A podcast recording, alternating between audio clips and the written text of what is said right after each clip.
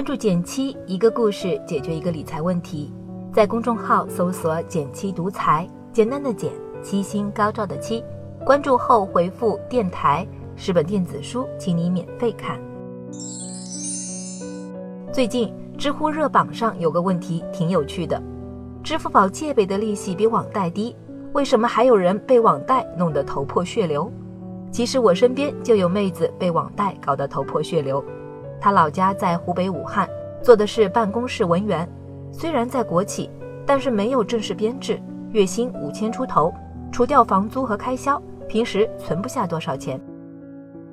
借钱的起点是一件小事。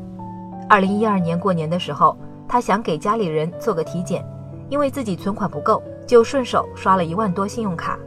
第二个月工资发下来。不够还信用卡账单，他就办了分期还款，一次还不清，他就办分期，分期还不够，他又办新卡，一张卡不够就几张卡互相套现，最后他手上有了五张信用卡，不断拆东墙补西墙，到二零一五年，他已经滚出了十三万负债，雪球越滚越大，最后还是他爸妈拿出养老钱帮着一起还。这么多利息是怎么堆出来的呢？这是他最困惑的问题，相信也是咱们大多数人疑惑的地方。其实，如果仔细算算就知道，信用卡分期、最低还款额、闪电信用贷，包括问题中说的借呗，那些看似唾手可得、价格低廉的借款渠道，背后绝不是免费的午餐。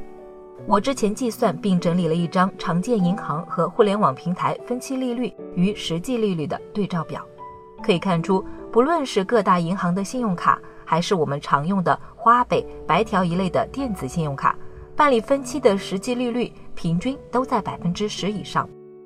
为什么实际利率会这么高呢？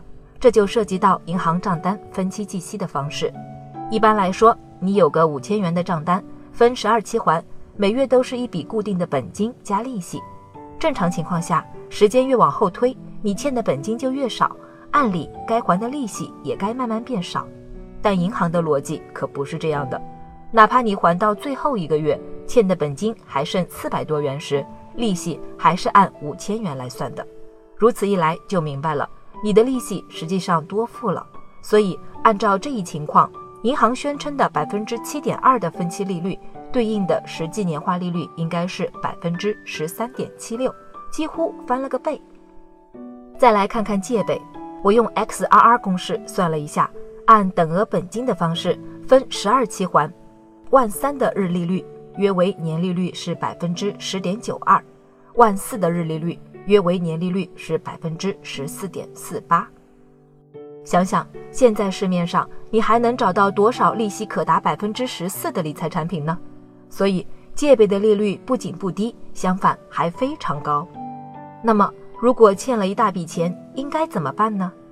目前网上借款基本都可以提前还款，所以面对较高的借款成本，有钱的话不妨先提前还款。另外，提前还款没有其他手续费，因此不需要其他额外支出。那么，如果不能提前还款怎么办呢？这里给大家几点建议：第一，动态分析还款能力，首先，个人偿还能力是首要考虑因素，要与自己的收入水平相当。如果每月还款额超过月收入的百分之五十，个人压力就很大了。在这种情况下，要么降低借款额，要么拉长还款时间，或者努力提升工作能力和未来的收入水平，让自己逐渐向目标靠拢。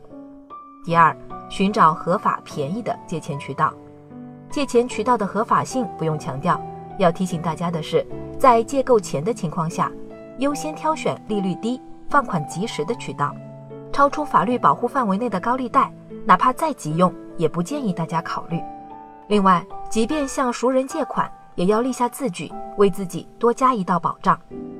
第三，化压力为动力，合理设置还款计划。介绍一些小技巧。每月先将收入扣除定期还款后，再做日常消费计划，把还款日调整为工资日后一天，购买一些每月收款的理财产品，也能分担一部分还款压力。总之，有计划的还款不仅心里有底，也能推动你尽快达成目标。第四，珍惜信用。不要以为网上借钱就不会在你的征信报告中留下记录。事实上，现在任何正规的借贷都会关联到你的个人征信，所以一定要及时按时还钱，否则征信上留下不良记录，严重的还会影响未来子女的上学。良好的信用不仅值钱，它能让你以更低的利率借到钱，还是你在社会立足的基础资本。最后想提醒大家一句话：救急不救穷。之前就有新闻说九零后平均负债超过十二万。其实借钱这事儿本身没有好坏之分，关键还在于你的用途。如果你借钱是为了买房买车、购置刚需资产，或者承担必要责任，这种负债我们就称之为良性负债。但若单纯为了图一时之快，进行超出个人偿还能力的透支消费，就成了恶性负债了。不管是信用卡取现还是网络借贷，都是为了在短期内解燃眉之急。千万不要依赖网络借贷长期借钱。实际上，不管出于什么目的向谁借钱，一切负债的本质都是向未来的自己借钱。如果你能从这个角度来考虑问题，关于借钱这件事，或许能更理性的思考。好了，今天就到这里了。右上角订阅电台，我知道明天还会遇见你。微信搜索并关注“减七独裁”公众号，记得回复“电台”，你真的会变有钱哦。